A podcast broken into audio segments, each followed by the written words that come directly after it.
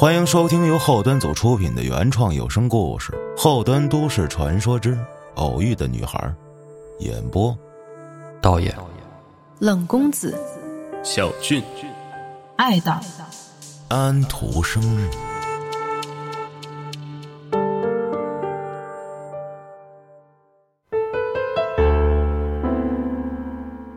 大家好，我是后端组道爷。今年年初的时候。天气还有些寒冷，我去一家书咖中买书。这家书咖是之前朋友推荐给我的，里面书籍很多，环境也不错。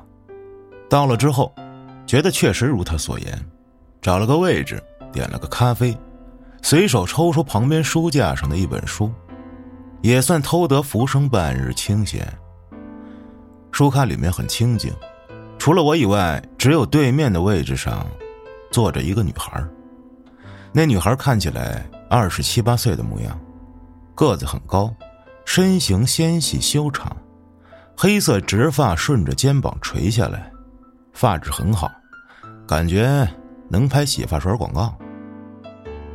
我留意到她正看的书，是英国演化生物学家查理德道金斯所创作的《自私的基因》，他看得很认真。手边的咖啡已经没有了热气，在他的咖啡杯旁还放着一本小小的蓝色记事本。《自私的基因》这本书我看过，感觉在众多科普读物中更像是一本哲学类书籍。作者用大量的举证和逻辑论证来讲述遗传和进化的初始动机，而这动机在植物的生长、动物的繁衍。人类行为乃至人类社会现象中均有体现。有的朋友甚至会觉得，读完这本书，身边的人和事儿都需要重新定义，甚至自己的三观都被重建了。不过，可能是因为翻译的原因，读起来还挺费劲。我低头翻着自己手中的书，再抬头时，才发现，原来不知何时那女孩离开了。可在他桌子上，却留下了那个蓝色记事本。我起身走过去，拿起那个本子，也就手掌大小，从侧面看，书页之间的缝隙明显已经写了大半。他肯定还会回来寻找吧。于是我打算先放到吧台。转身间，那女孩正站在我身后，笑意盈盈的看着我，还指了指那个本子。不好意思啊，这是我刚刚忘在这儿的。哦，这本是你的呀，我正打算送到吧台呢。里面内容我可没看啊。谢谢。其实看了也没什么，这只是我写的一个故事，不过还没写完。如果你有兴趣，我可以讲给你听。我并不介意多听一个故事，于是点点头。女孩坐在我对面，她没有打开本子，只是看着我。开始了讲述。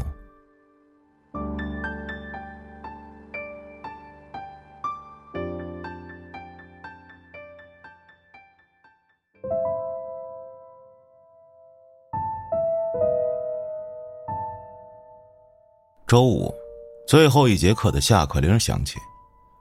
沈璞从窗口看到楼下高一年级学生从教学楼中鱼贯而出，不禁产生了一丝羡慕。他今年高三，学业压力繁重，能准时下课早就成了奢望。今天还算幸运，既是班主任又任教数学的冯老师，很快讲完周五检测的最后一道题。他看着班里的学生们脸上疲惫的表情以及旺盛的青春痘，尽管心疼这些孩子，还是在脸上写满了严肃。他敲敲黑板上的高考倒计时的天数，照例提醒着。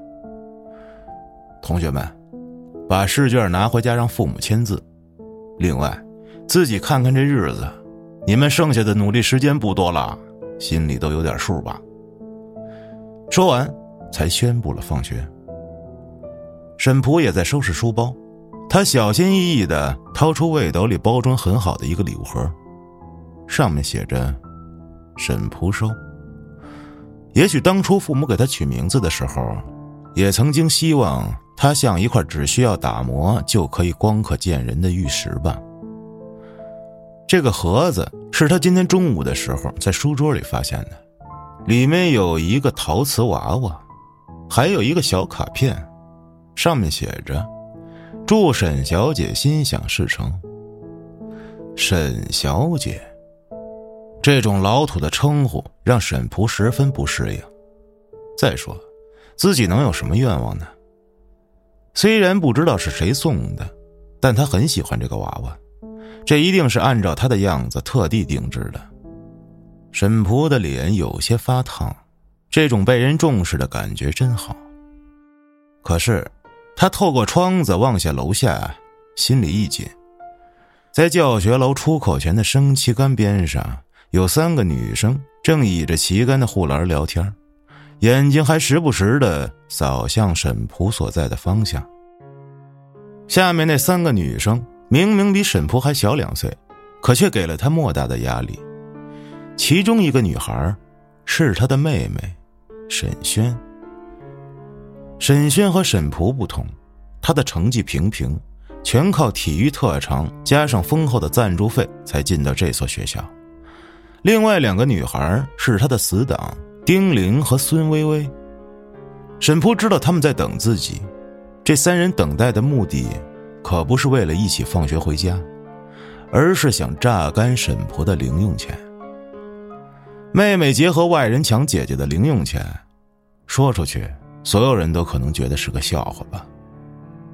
沈仆摸着娃娃光滑的躯体，心里暗暗想着：如果真的心想事成，就一定别让沈轩发现吧。因为，他从小到大，只要流露出一丝喜欢的东西，最终的结果，都是被沈轩抢走。他把娃娃装回盒子，又将盒子塞进书包，往书本下面压了压，再把文具袋盖在上面。他觉得。文具袋上那个卡通笑脸，仿佛在嘲笑他这个行为的无用和幼稚。可是又有什么办法呢？他磨蹭了好久，终于收拾好书包，缓慢的走出教室，耳边听着别的同学讨论哪家补习机构靠谱，心里五味杂陈。沈仆虽然成绩不错，可在这只有月考时年级成绩前四十名才能进的实验班里。属于吊车尾的级别，完全不够看。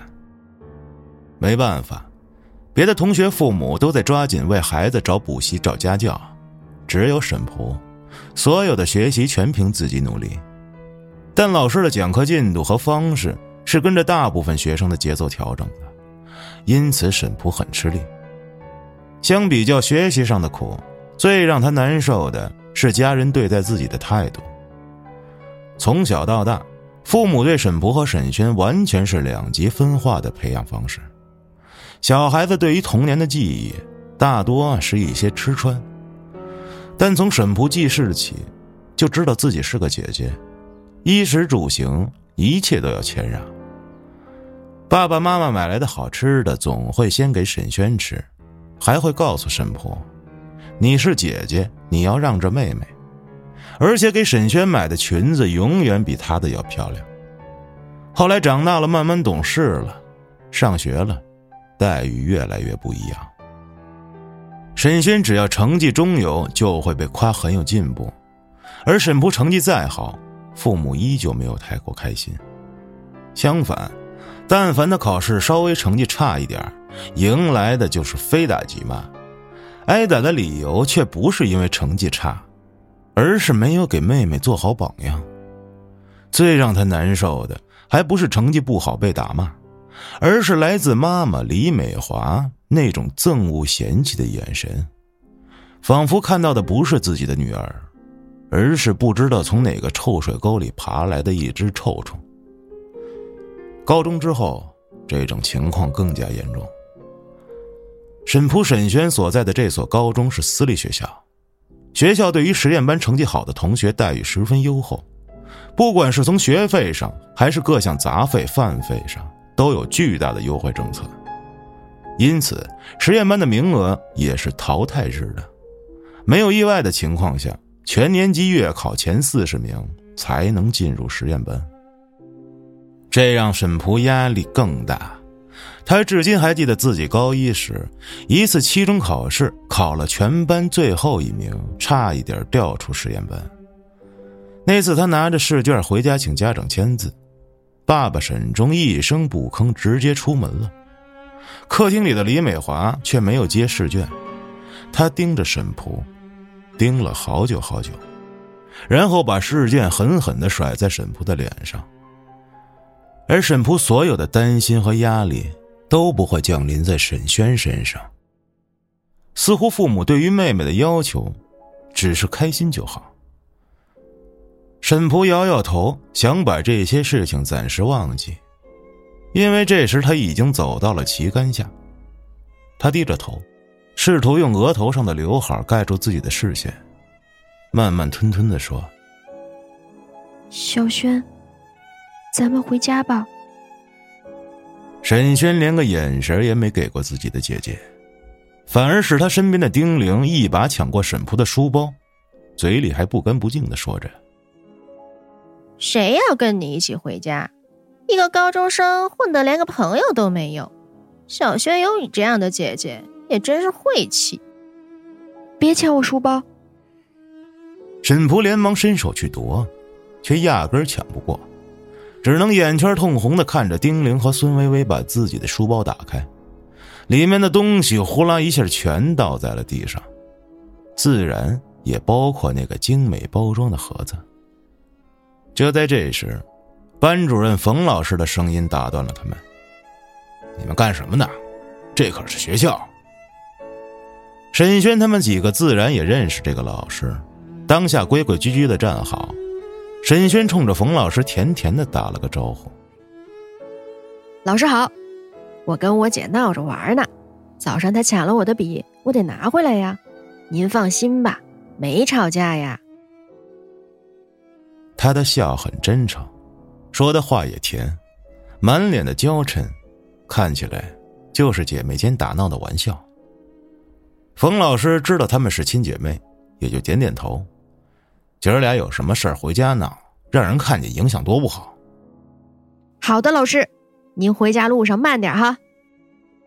沈轩一直挥手目送走了冯老师，这才扭头对沈璞说：“姐，你们实验班连食堂都是半价，那你应该花不完呀，不如给我吧。”沈璞抿了抿嘴唇，觉得很可笑。虽然在家里，他的待遇远远比不过妹妹。但出门在外的时候，父母还是会给足零用钱的。为了做足面子工程，估计他们也知道沈璞的花销有限，这点钱早晚会被沈轩要走。沈轩见沈璞不说话，撇了撇嘴，他伸出一只脚扒拉着从书包里翻出来的书本杂物，以及那个漂亮的礼物盒。这个盒子太显眼了。他刚刚就看见了，只是不想在同学面前表现的太过分，才故意装成忽视的样子。姐，这盒子是礼物吧？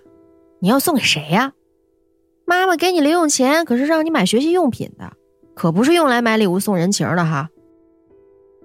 孙微微眼尖，看见盒子上面的字儿，弯下腰捡了起来。这盒子上面写着呢，神普收。这可不是你姐姐送给别人的，是别人送给她的礼物呢。沈轩皱着眉，表情夸张的问孙薇薇：“你不会看错了吧？我还第一次听说有人送我节礼物呢。”孙薇薇抬手把盒子给沈轩看，这清清楚楚写着呢，兴许有人口味独特呢。沈轩从孙薇薇手里抢过那个盒子。粗暴的撕开包装，里面是个陶瓷娃娃。你凭什么动我的东西？沈璞压根儿不让他靠近沈轩。这娃娃挺可爱呀，姐，到底谁送给你的呀？你别怪我八卦哈。如果是别的女生收到礼物，我觉得挺正常的，但是你一向没什么朋友。我有点好奇是谁送给你的呀？姐，你是不是早恋了呀？高三这么关键的时候，你还敢谈恋爱？你不怕爸妈骂你啊？沈璞一言不发，眼睛通红的瞪着沈轩。沈轩咬着牙，盯着手中的娃娃。这娃娃小巧而精致，身上的衣服也是校服的款式，黑色的长发扎成马尾形状，额前留着乖巧的齐刘海，脸上还戴着一只小小的黑框眼镜，只是表情没有笑的样子，还带着一点忧伤。这一副孤单中透着安静的模样。明显就是照着沈璞的样子定做的。我不知道是谁送的，这跟你没关系，你把娃娃还给我。沈璞最终还是挣脱不过二人，也只能无力的叫嚷着：“不管是谁送的，那都是我的娃娃，你还给我。”此时，学校里大部分学生都走了，只有不远处的篮球场上还有几个男生在打球。也被他们的动静吸引了过来。其中一个男生和沈轩他们是同班同学，叫许振。他抱着篮球走过来，就看见沈轩他们三个明显的欺负人。沈轩，你们干嘛呢？这是，回来被教导主任看见了，咱们班又得扣分。沈轩脸一红，他对许振一直有好感，面对他的问话，觉得有些丢脸。丁玲却冲着许振很熟络的说起话来：“许振，你别多管闲事儿啊！回头我告诉你妈，你今天上课又被老师罚站了。”丁玲和许振是邻居，和许振的妈妈也很熟。许振一呲牙，还能不能在一起好好玩耍了？就知道跟家长告状，真没劲。说罢，拍着球离开。话虽然这么说，最后他投向这几个女生的目光可是相当不屑。这种目光让沈轩觉得很难堪，甚至有些羞愤。他把这一切归结于姐姐的纠缠不休上，还没见过自己的姐姐反应这么大，平时抢东西也不这样啊。他气得无处发泄一般，手里攥着娃娃，照着旁边的旗杆磕了上去。在一声清脆的碎裂声下，陶瓷娃娃的半颗头碎了。沈璞一下子愣住了，他不再挣扎，死死的盯着沈轩，一字一句的问：“为什么我的东西你都要抢？抢不了你就毁掉。我这是替妈妈盯着你呢，这么恶心诱人的东西我可不要。嗯，给你玩吧。”别把这种垃圾给我呀！孙微微哈哈笑着，直接打断，娃娃摔在地上，一侧的胳膊和腿也碎了。同时，他还神秘兮兮的说：“你们还记得最近学校的传说吗？什么传说呀？哎，我怎么记得我前阵子还跟你们聊过这个呢？就是咱们学校网上看见的那个。”孙薇薇自顾自的掏出手机，从校园网上翻找着信息。哎呀，算了，我找不到那个帖子了。我就记得帖子里说有一种诅咒娃娃，如果有人对娃娃说不好的话，会诅咒他自己身上。孙薇薇的脸上写满了八卦，而丁玲压根儿不信邪。他同时松开沈璞，凑热闹的直接一脚踩在娃娃身上。什么诅咒娃娃？我压根就不信那些东西。随着丁玲的脚抬起，地上只剩下一堆陶瓷碎片。诅咒娃娃？如果真的有人伤害了娃娃，那也是主人的无能。娃娃就算诅咒，也应该报应在自己主人身上吧？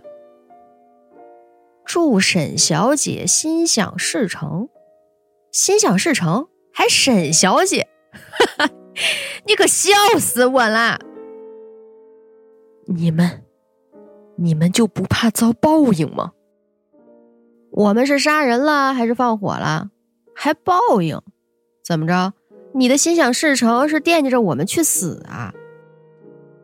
丁玲觉得做的有些过分，她看着地上的碎片，感觉自己起了一身鸡皮疙瘩，于是推了推沈轩说：“咱们走吧，我爸这两天又出差，今天晚上我还得遛狗呢。”孙微微八卦归八卦，她也不信这些，临走还冲着沈婆说了一句：“鬼故事看多了吧你？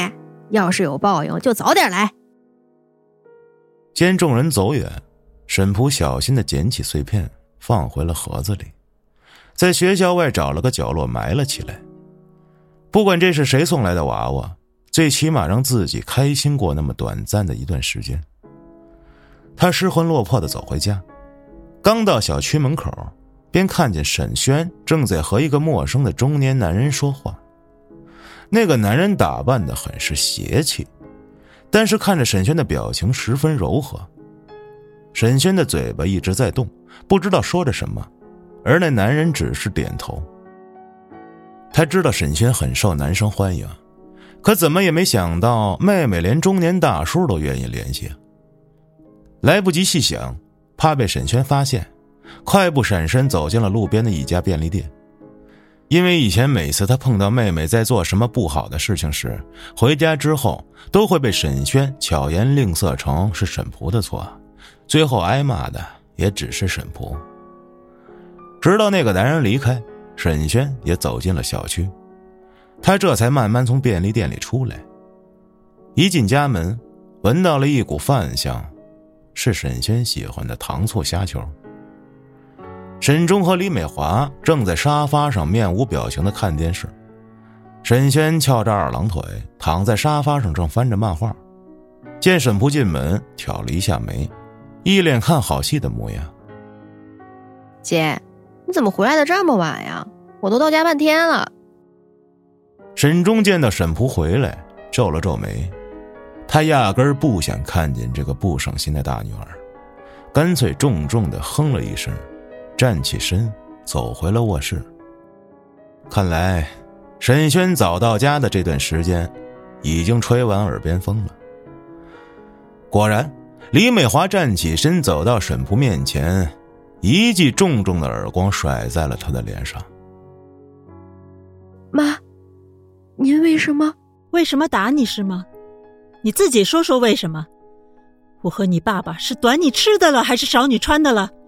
还是说这么多年我们亏待你了，还敢早恋？你有没有羞耻心？还敢收礼物？你是乞丐吗？你的自尊呢？我们是不是从小告诉过你，女孩子不要随便贪嘴恋食，不要收人礼物，一点小恩小惠就上套了？你把家里的脸都丢尽了，你不要脸，我们还要脸呢！李美华盯着这个从小养大的女孩，心里没有一丝温情，她只觉得厌恶、丢脸。沈普想不出沈轩到底跟爸爸妈妈说了些什么，怎么会有这么大的反应？挤出一句话，冲出了家门。我没有，没有。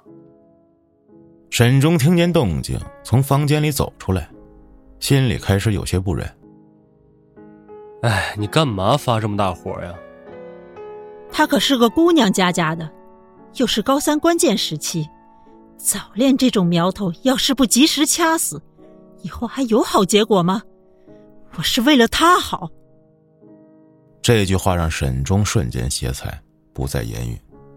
倒是沈轩看着爸妈的神色，故意长长叹了口气。哎，还是我出去看看吧，真是不让人省心。小轩，你别瞎掺和，他早晚会自己回来。妈，我去小区门口文具店买点草稿纸，要是看见我姐了，我就劝劝她；要是没看见，我也不远跑，怎么样？他当然不是为了买草稿纸，只是想看沈仆凄惨的样子罢了。说着，同时掏出手机，发送了一条消息：“注意安全啊，走路别老玩手机。”跑出家门的沈仆满脸泪痕，他根本不知道自己究竟做了什么，让父母对自己这么厌恶。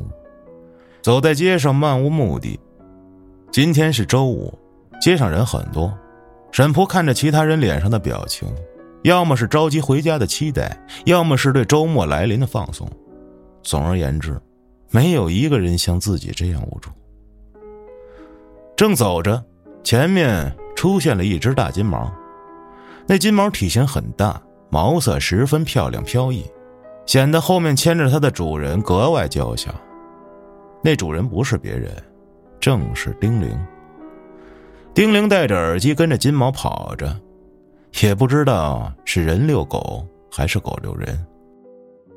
这时，他也看见了沈仆，真晦气。他翻了个白眼，牵着狗从沈仆身边经过的时候，还愤愤不平的啐了一口。他也不知道自己怎么这么厌恶沈仆，可能是总听沈轩提起这个姐姐的各种绿茶行为吧。最烦这种看起来温和。但实则心怀叵测的女生了。直到晚上九点多，沈仆实在没有地方去，临出门的时候连书包也没拿，最后只能回家。进门后，发现父母已经休息，客厅里只有沈轩在等着他。见姐姐回来，他笑着感慨道：“你这脾气可真大呀！饿了吧？厨房我给你留点饭。”沈仆一愣，自己的妹妹有多久没摆出这么善意的态度了？沈轩则站起身，打算回房间，见沈仆还在愣神儿，伸出手挥了挥：“姐，你是不是傻了？亲姐妹可别留隔夜仇啊！下次我不告状了。你吃完赶紧睡觉吧。”“啊，我先睡了，明天还得跟同学约着出去玩呢。”说完。他打了一个哈欠，就回了房间。沈仆在厨房里呆呆的往嘴里扒拉着饭，却想不通沈轩为什么突然变化这么大。正琢磨着，听见沈轩卧室中响起电话的铃声，不过没有听见说的是什么。讲到这里的时候，对面的女孩停顿了一下，突然很严肃的对我说。在我看来，人都是自私的，哪怕看起来是在做好事，其实也是因为各种各样有利于自己的原因。你看那些慈善家，甚至古往今来扯着为民大旗揭竿起义的义士，归根结底呀，也不过是为了自己的功德呀、名誉呀、权利呀什么的。女孩指了指书架上的自私的基因，说：“这本书里有个名句。”明显的利他行为，实际上是伪装起来的自私行为。我觉得这句话特对，而且呀，这不仅仅应用在成年人中，哪怕是两个有血缘关系的姐妹，一个对另一个好，也很有可能是为了自己。就连我现在对你讲的故事也一样，表面上我是在分享一则故事，实际上你是分享一种得意的心情吧。按照弗洛伊德的理论，如果从利他主义是为了满足自己、实现自我价值的需要这个意义上理解，确实是自私的行为。但是利他主义本身在客观上就是为了帮助别人，不管出于什么目的，他所造成的是善意的结果，这可跟完全的自私截然不同。然而。我此刻并不想对于这个陌生女孩的观点表达什么意见，也不想争论。每个人都有自己为人处事的想法与行事风格，我只是更想知道故事后面发生了什么。你现在是身着锦衣终于见光的感觉吗？那你应该继续把故事讲完。女孩脸上的笑容开始变得真诚，甚至笑出了声。哈哈，是啊。这可是我写的第一个故事，写了一个自己满意的故事，却不能公开，多不开心呀！也就只能讲给陌生人听听了。女孩继续讲述道：“周末两天，沈婆都在家里复习，沈轩连续两个白天都出去玩，连作业都是周日下午才开始赶抄出来。”李美华除了在沈轩抱怨作业多的时候，贴心的端上水果，并劝他练体育时不需要那么刻苦，弄得都是泥土，脏兮兮的。毕竟女生要有女生的样子。而他在和沈忠面前和沈璞聊了关于高三的重要性，以及女生要自尊自爱，禁止早恋。而沈璞只觉得麻木和讽刺。他现在的想法只有一个：好好高考，离开这个家。周一一大早，沈璞来到学校，刚放好书包，整理书箱的时候，却摸到了一个光滑的东西。他一愣。伸手把那个东西掏了出来，在他看到那个东西的一瞬间，仿佛被烫到了一样，又塞了回去。那是一个陶瓷娃娃，和他很像的陶瓷娃娃，但这个陶瓷娃娃的身体是完好的，只有胳膊腿是碎的，头上还有一个窟窿。可是这个娃娃。明明已经被踩碎，还丢掉了呀！那天他收拾好残渣，就连盒子一起埋了的呀，怎么又会出现在自己的抽屉里呢？甚至被踩碎的身体还复原了，这是有人在恶作剧吗？可这明明就是周五那个娃娃，还从来没听说过摔碎的瓷器可以复原。沈璞忍不住想到了孙薇薇说的。那个诅咒娃娃，他心跳加速，只觉得书箱里仿佛有一个炸弹一般。想了一会儿，他用纸包着娃娃跑下楼，扔进教学楼下的大垃圾桶里，随后又跑到自己周五那天埋娃娃的地方。他哆嗦着挖开那块土地，而里面只有一个空的碎包装盒，并没有陶瓷娃娃。沈璞不知道自己怎么回到的教室，一上午的时间，满脑子都是陶瓷娃娃，根本没有听讲。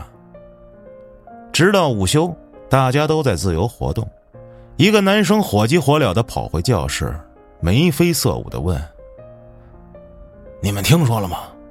高一年级死了一个女生。”沈璞听见这句话。身上起了一层薄薄的鸡皮疙瘩，突然有种不好的预感。他不敢自己询问，只是紧张的盯着那个男生，等待着答案。这个消息不仅吸引了沈璞，大家纷纷询问道：“谁死了？怎么回事？难道在学校自杀了？那校长可有的哭了。就咱们学校这个破制度。”死人不是正常吗？那个男生相当会营造悬念，等大家都猜够了，才不疾不徐的说：“这消息绝对靠谱。我爸是干啥的？你们也知道。他们周五那天接到报案，一个妈妈说自己女儿出门遛狗之后就再也没回来，直到昨天晚上，有环卫工人报案，说在烂尾楼附近发现了一个女孩的尸体。”再一查报案记录，这一下就对上了，就是咱们学校高一二班的一个叫丁玲的女孩。听我爸说，那女孩死的特难看，整个胸腔都被砸的塌陷了。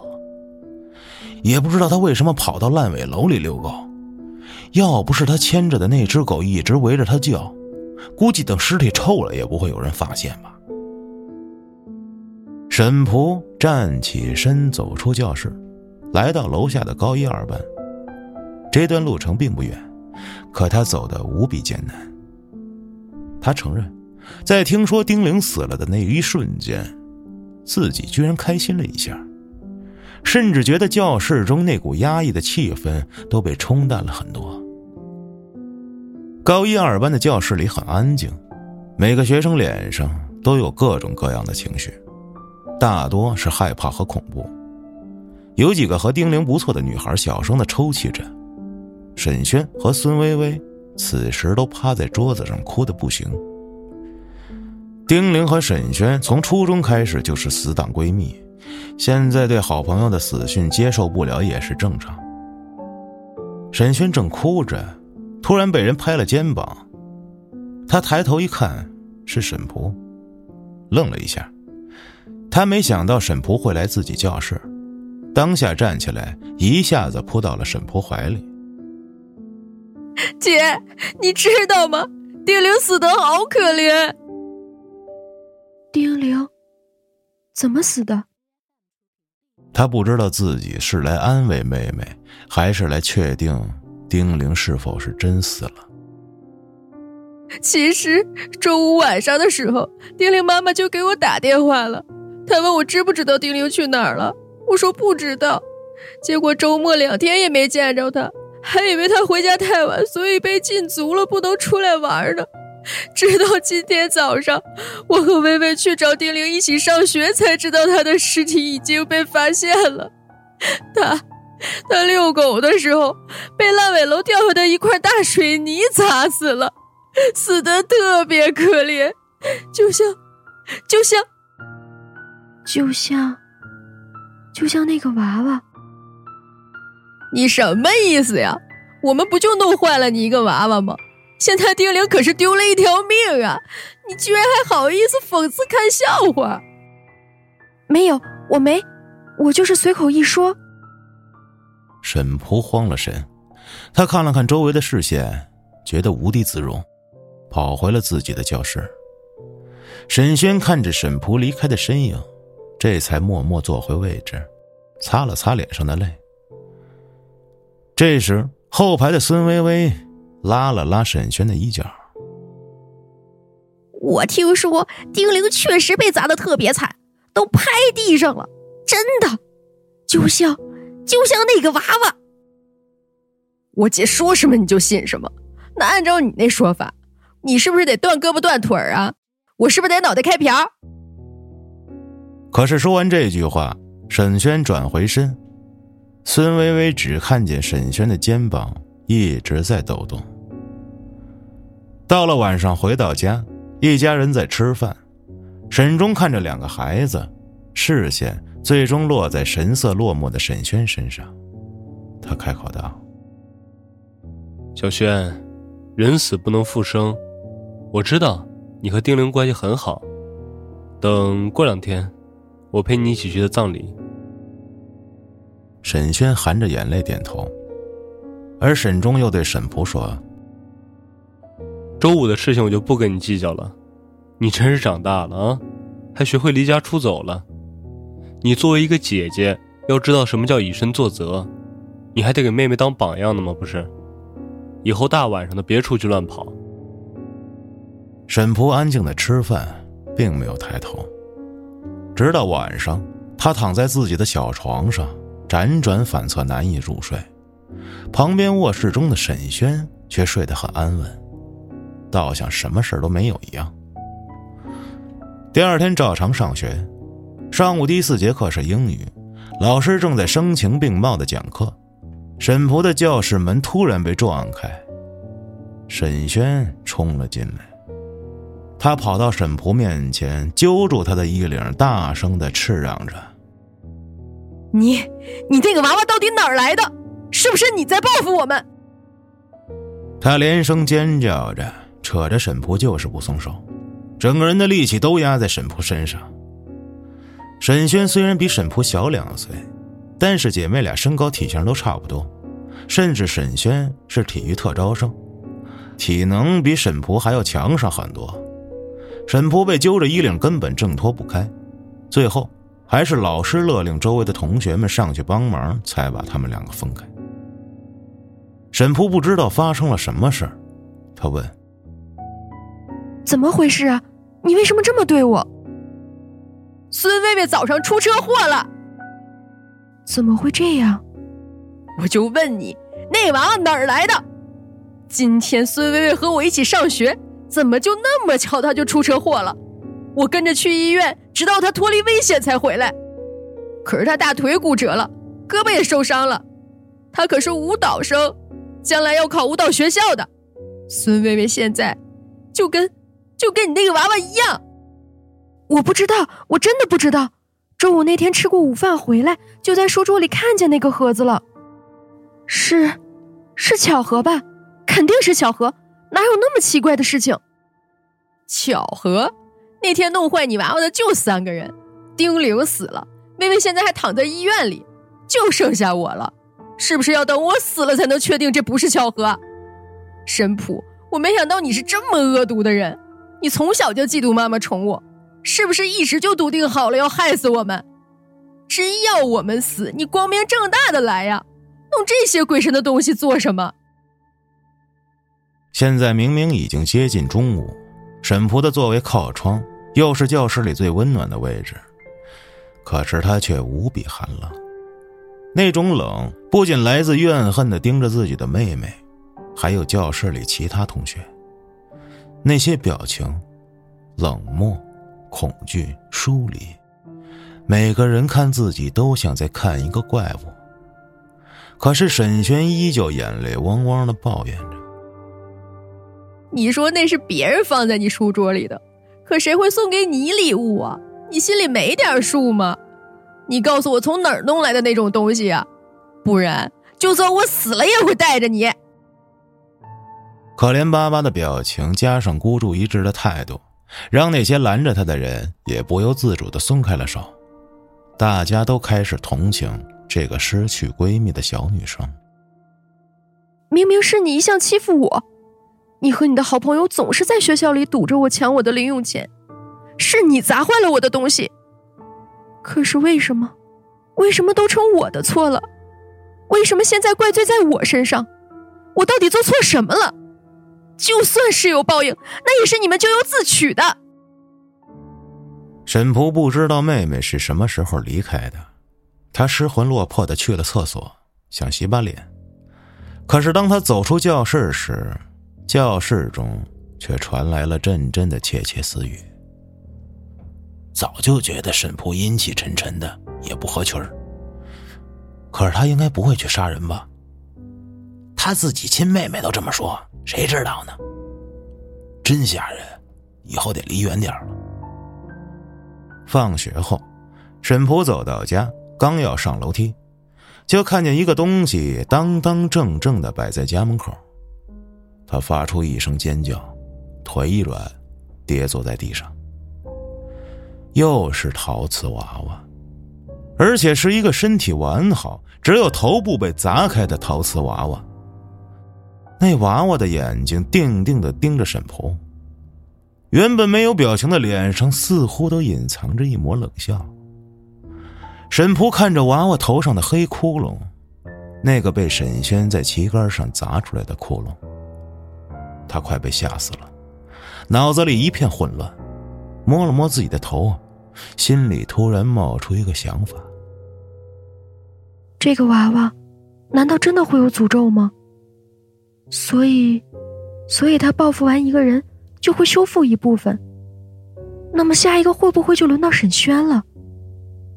可是，娃娃是我亲手埋起来的，难道也会被报复吗？怎么回事？叫什么叫死人了？开门的是李美华，她听出沈婆的尖叫声，心想这个不消停的丫头又在闹些什么。她一开门，也看见了地上的娃娃。低头捡了起来。你叫什么叫不嫌丢人吗？一个破娃娃把你吓成这样，你非把全楼人都闹出来。这可把李美华气坏了，她冲出来一把揪住沈仆的头发。这是她第一次这么粗暴的对待沈仆，心里居然有一丝快意。妈妈，妈妈，这个娃娃有鬼，丁玲的死，还有孙薇薇的车祸，现在。现在娃娃又出现了。沈仆并没有管头皮的疼痛，他反手抓住李美华的手，大口的喘气，就像抓住一根救命稻草。他多希望现在的妈妈可以把自己搂紧，告诉自己一切都没事儿。而李美华一把将沈仆的手掰开，好像赶走了一只虫子。他嫌弃的看着自己被沈仆摸过的手，斥责道。你这个疑神疑鬼的毛病怎么回事？妈，我姐在那叫什么呢？小轩，小轩，你看这个娃娃，它又出现了。沈仆希望自己的妹妹能帮忙证明自己没有撒谎，而沈轩看到李美华手中的陶瓷娃娃，脸色瞬间惨白。妈，这东西怎么会在这儿？我哪知道？就听见你姐在这儿乱叫，我出门一看，这东西就摆在门口。沈轩哭着扑上来，厮打着沈婆。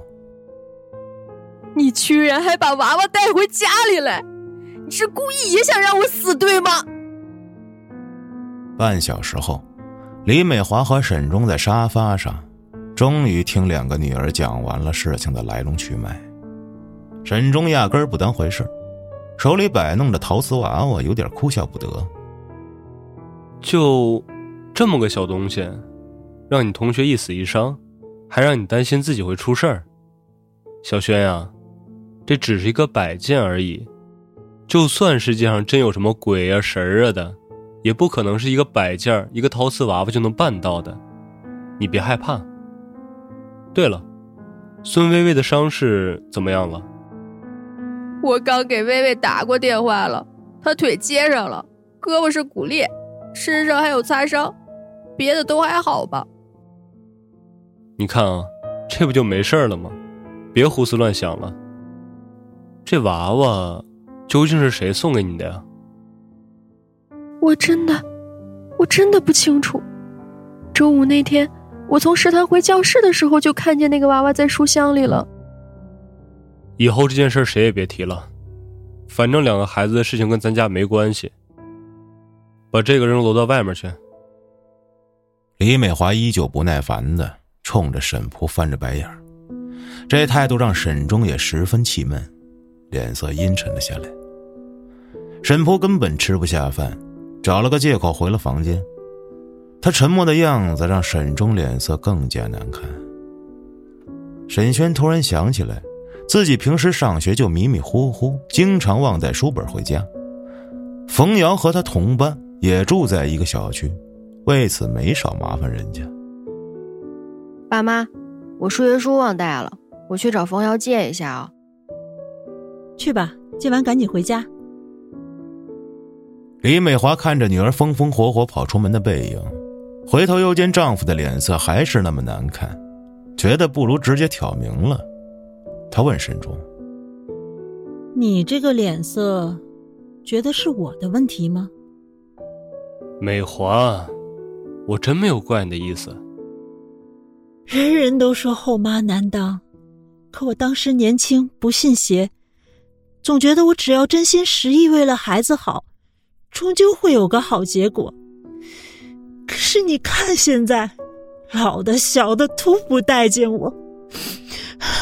如今看来，那些都是过来人的金玉良言，是我想简单了。美华，你别这么说，我真没有埋怨你的意思。当初小普的妈因为生他难产去世了。我一个大男人哪儿会带孩子呀？幸亏你嫁给我，帮我照顾小普。之后咱们两个还生了小轩。你看啊，现在两个孩子健健康康长大都是你的功劳。尤其是小普，从小到大上学什么时候让咱俩操心过？他们的对话虽然在刻意压低声音，可还是被屋里的沈仆听见了。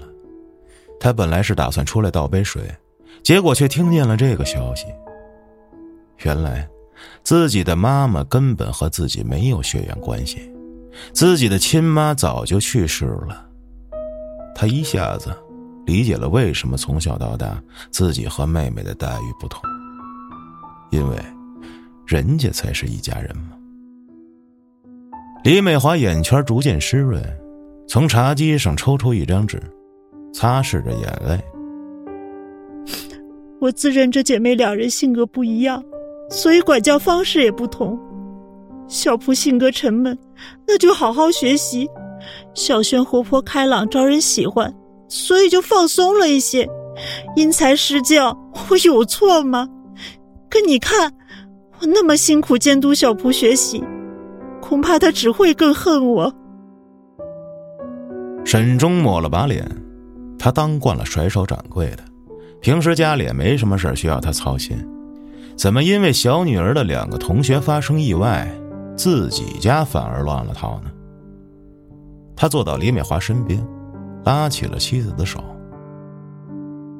我知道，这家里这么多年里里外外多亏你了。要不是你把家里照顾这么好，我哪能腾出空在外面做生意啊？要不是你，我现在还在人家手底下打工呢。你说这些做什么？我还图你赚大钱，还是怎么样？我跟着你，不就图个日子安稳、家庭和睦？可你看现在，小蒲这还不知道我和他不是亲生母女，都这么不省心。唉，李美华的眼泪止不住的流，她才不会提起自己这么多年在沈蒲面前都有两副面孔。只有当沈忠在场的时候，他才是个慈母。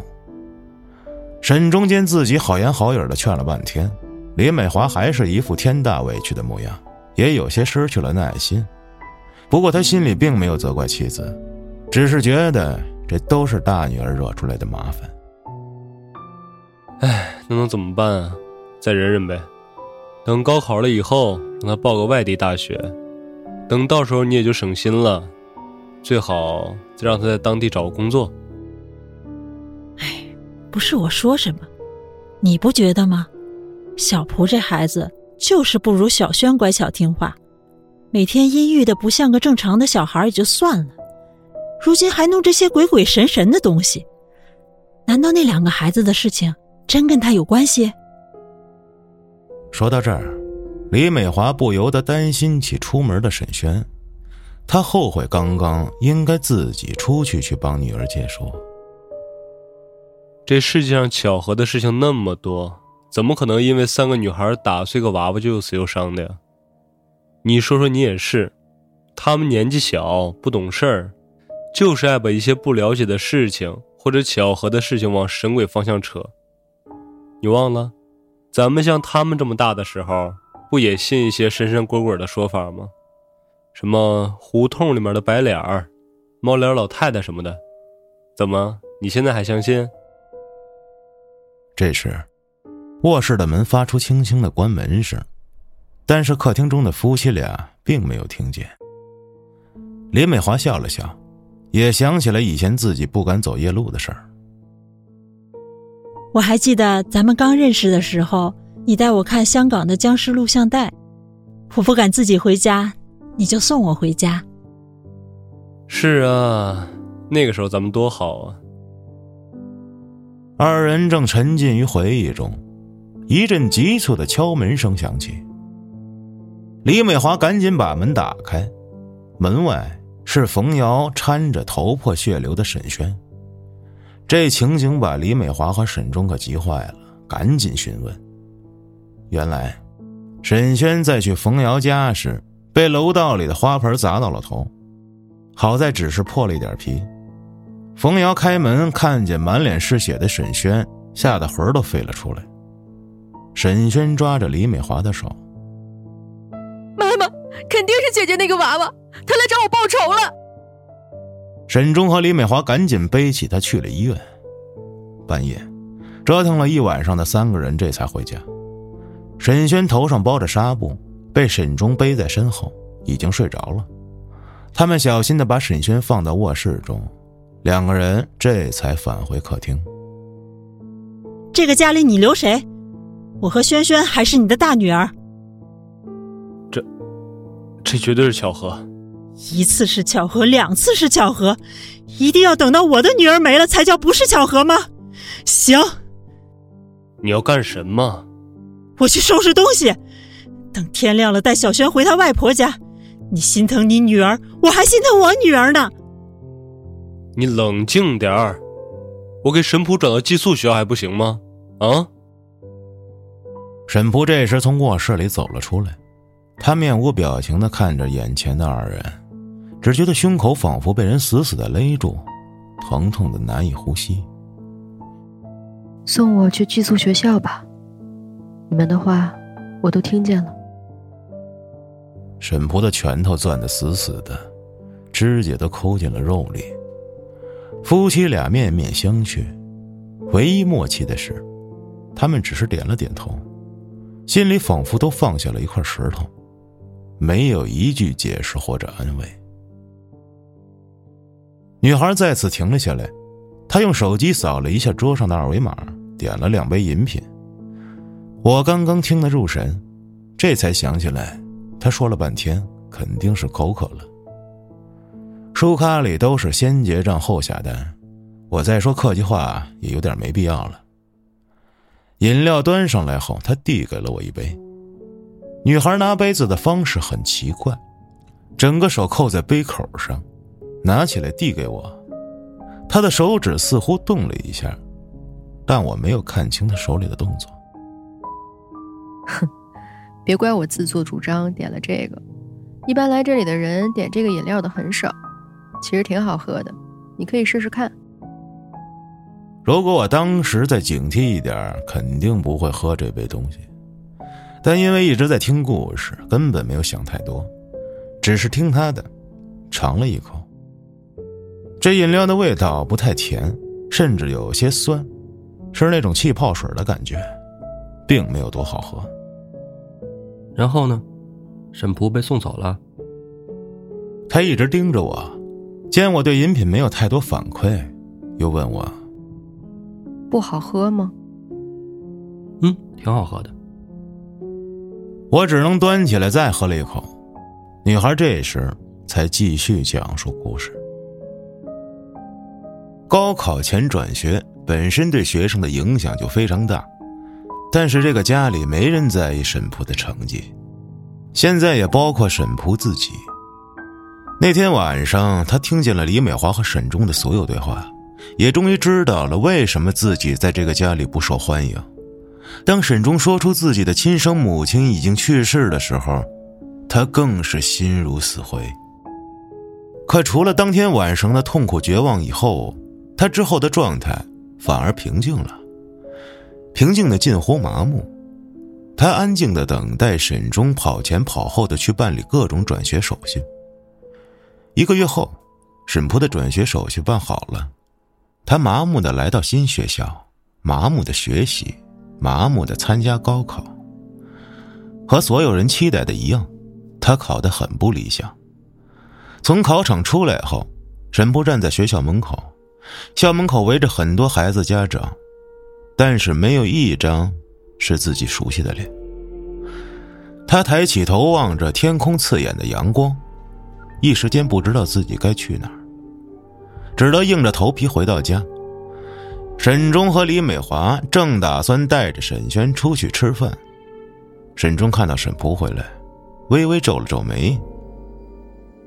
哦，我们正要出去吃饭呢，你也收拾收拾，一会儿一起去。这细微的表情并没有逃过沈仆的眼睛，他苦笑了一下，觉得自己有些口干舌燥，缓缓的说出一句十分荒唐的话：“哼，以前呐。”我在新闻上看见有人贩子拐卖女学生到山村里，觉得他们很可怜，觉得自己在外面一定要警惕，要注意安全。可是现在，我恨不得被人拐走，随便卖到一个地方去，起码在那里，只要我乖乖的，对方应该可以把我当成一家人吧。沈忠的脸涨得通红，羞愧转成愤怒，走上前抬起手。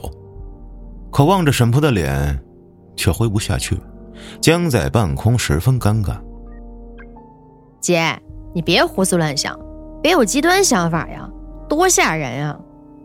爸，我听说人如果自杀的话，警察会调查的可细致了，可麻烦了，什么家世啊、家人呀、亲生父母啊、网络记录啊什么的都要调查，是这么回事儿吧？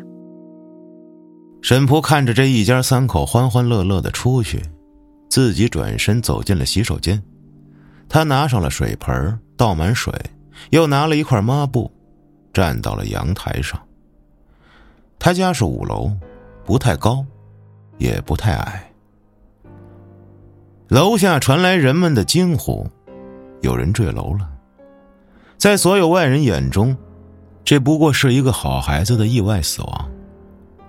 毕竟高考结束了，已经长大的女儿想帮母亲分担家务，于是趁着家里没人，想擦玻璃表现一下。可惜的是，他平时只知道学习，很少干活，才一时不慎从楼上掉了下来，当场死亡。没有人怀疑他的死，因为和他一起掉下来的还有抹布和水盆，又因为家里当时根本没有其他人。沈璞没有葬礼，沈忠和李美华简单的寄存了他的骨灰后，三口人整整齐齐的回到家。沈轩在父母面前哭得很伤心，哭完后回到自己卧室，从柜子里拿出一个陶瓷娃娃，扔进了垃圾桶。随后他拨通了一个电话，小声的说：“爸爸，谢谢您，还是您对我最好。你这孩子，跟老爹客气什么呀？这么多年了。”我没能在你们母女俩身边陪伴照顾，现在也只是想尽可能弥补一下你们。以后有什么事情，跟爸爸说，爸爸答应你，什么事儿都一定能办到。你也要好好照顾自己，我应该没什么事儿了。小轩呀，爸爸不会说什么话。以后你再遇见沈普这样的事儿，别拖时间太长。直接告诉我，让爸爸帮你解决就好了。我知道您是为了我好，可如果我姐不是意外死了，那沈忠肯定会追究她的死因的。万一把您牵扯进来了，以后谁照顾我呀？谁真心对我好呀？咱们父女刚认识没几年，您可不能撇下我呀！这个男人就是之前沈璞在小区门口看到的那个中年男人。也是沈轩的亲生父亲，赵西北。当年他因为犯了事儿，被判了十年有期徒刑。李美华也在那时候发现自己怀孕，赶紧找到自己早就认识的沈忠发生了关系，顺便把这个孩子的锅算在了沈忠头上。沈忠也单纯的以为二女儿只是早产，并没有其他的怀疑。直到前几年赵西北出狱后，李美华才找到他，告诉了他真相，还把沈轩带给他相认。赵西北在监狱里待了那么多年，原本出来后还惦记好好做人，但没想到自己还有个亲生女儿，这对于他来说是天大的惊喜，把之前的打算全部作废了。他并不想找李美华再续前缘，只是想弥补沈轩。因此，经常来探望，不方便买东西的时候就给女儿塞钱。对于女儿的要求，更是有求必应。在他听沈轩总说自己被沈普欺负时，恨不得当即解决掉这个恶毒的女孩。还是在沈轩要求下才拖了这么久，直到沈普自杀。一番话说的电话那边的赵西北眼泪汪汪的。电话这头的沈轩脸上却浮起了一丝冷笑，放下电话，他瞧着垃圾桶，脸上的笑意越发明显，只是从冷笑变成了得意。哪有什么诅咒娃娃，都是沈轩从网上定做的，他一共定做了四个：神普书香礼物盒里的娃娃，第二次书桌上摆放的娃娃，还有楼梯上的娃娃。甚至在神普埋葬第一个娃娃的时候，他还悄悄地跟在了神普后面。他猜到这个心思重的姐姐不会轻易地把碎片扔进垃圾桶，肯定要学那黛玉葬花的架势，给娃娃一个充满仪式感的结局。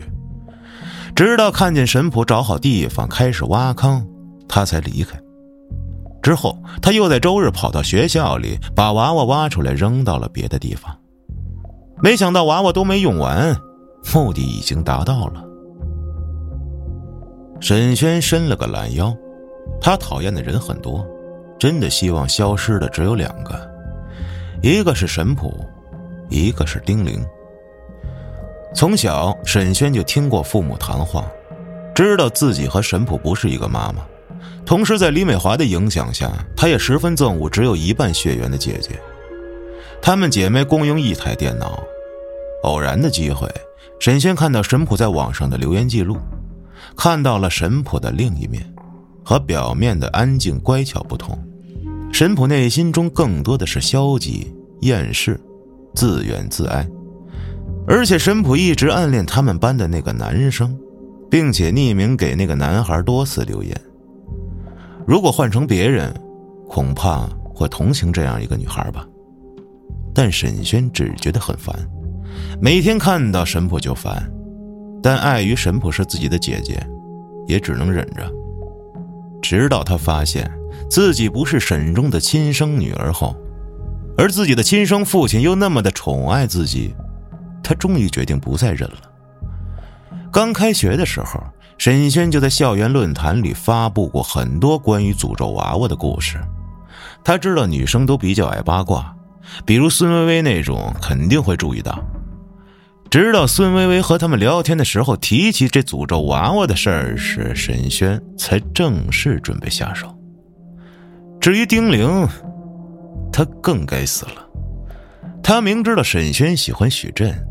还总故意在许真面前表现的十分亲密，所以沈轩格外希望他消失，这才对赵西北说，在学校里丁玲有多么欺负自己，还总强迫自己跟他一起玩，多么希望丁玲去死。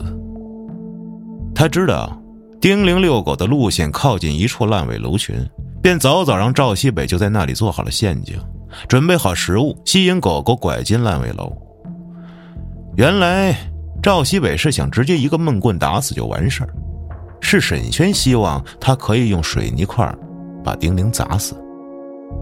当他把自己所有的计划对赵西北说过后，赵西北非但没有觉得女儿可怕，反而有一种俘获无犬子的自豪感。至于他所说的怕牵扯到赵西北，不如说怕牵扯出自己的身世。丁玲遛狗会路过烂尾楼，原本就容易出现事故。而且那儿没有监控，所以不担心被发现。但是神普不一样，他每天生活的路线十分固定，家里、学校两点一线，路程都属于闹市区，真出现什么的话，太容易被查到了。再说，沈普好歹也是沈中的亲女儿，意外死亡和自杀完全是两个概念。万一沈中追究起来，发现赵西北和李美华曾经认识。再发现他沈轩的身世，沈轩一想到以后自己会被人在背后指指点点，说他是个犯人的女儿，就觉得十分反胃。他可绝不会让这件事被任何人发现。不过，看在赵西北十分听自己话的份上，暂时忍耐了。沈轩真正亲自动手的是孙薇薇。二人一起上学时，他只是不小心撞了孙薇薇一下，因为他们一直是好朋友，再加上孙薇薇比他们都更相信那个诅咒娃娃的事儿，所以连他自己都没觉得是沈轩故意的。沈轩叹了口气，看着定做的陶瓷娃娃还多余一个，根本没用上，忍不住心疼自己的人民币。这个娃娃对于学生党的他来说，也是价格昂贵呢。尽管肉痛，他还是又从垃圾桶里把娃娃拿出来砸碎了，然后才扔掉。在砸娃娃的时候，沈轩想起了第一个娃娃包装盒里的纸条，自言自语的说：“终于心想事成了。”女孩终于讲完了这个故事，她轻轻舒了一口气，微笑的看着我。我突然觉得很困。可依旧觉得这个故事中的沈轩坏的没有道理，并没有什么深仇大恨，却生生的制造了两死一伤，连自己的亲生父亲都算计进去。我强撑着困意问：“你觉得沈轩算不算坏？”然而这女孩十分不以为然，甚至觉得我这个“坏”字形容都过分了。哼，真讨厌！怎么能轻易说人家是坏人呢？任何生物的本能注定是自私的，这可是基因决定的。所以你说谁好谁坏，都为了自己的利益做选择，应该说都是正常人的行为吧？他抬起下巴，那抹娇嗔渐渐从他的脸上褪去，只剩下得意的微笑。他看着眼皮开始打架的我，又指了指那杯饮料。我不过是写了一个故事。女孩后面有没有说话，说了什么，我都不记得了。但我很想告诉她，她理解的太过于片面。可是我已经困倦不堪的昏睡过去，直到服务生把我推醒，我迷糊着醒过来，这才发现时间已经过了很久，手机上有很多消息，还有未接电话。我看桌子上已经没有饮料了，就问服务生：“我刚才那杯喝的呢？”啊，刚刚那位女士让我们把饮品收走，还说您休息一下，让我们暂时不要喊您。如果您需要的话，我们可以再去为您做一杯。我摇了摇头，随后从书架上拿出那本《自私的基因》，但没有打开，又再次放了回去。对于那个女孩讲的故事，我不想多说什么，但对于她最后所表达的那一段话，我不敢苟同。这并不是人家书里真正想表达的东西。只能说，很多人读书都会选择性的看见他想看见的东西，也只去理解他想理解的东西。他需要为自己的行为找一个合理的解释，用来自我安慰罢了。我站起身，想要离开书咖。啪嗒，一样东西掉在地上，我低头一看，是一个蓝色笔记本，显然是被人放在了我的腿上。我低头捡起那个本子，打开，里面空白一片，一个字都没有。嗯，也对，如果真的写了下来，反而违背了他定义的自私的意义。毕竟按照他的选择性理解。他不会做不利于自己的事儿，而他对我讲的这个故事，恐怕真的是一种炫耀的心情。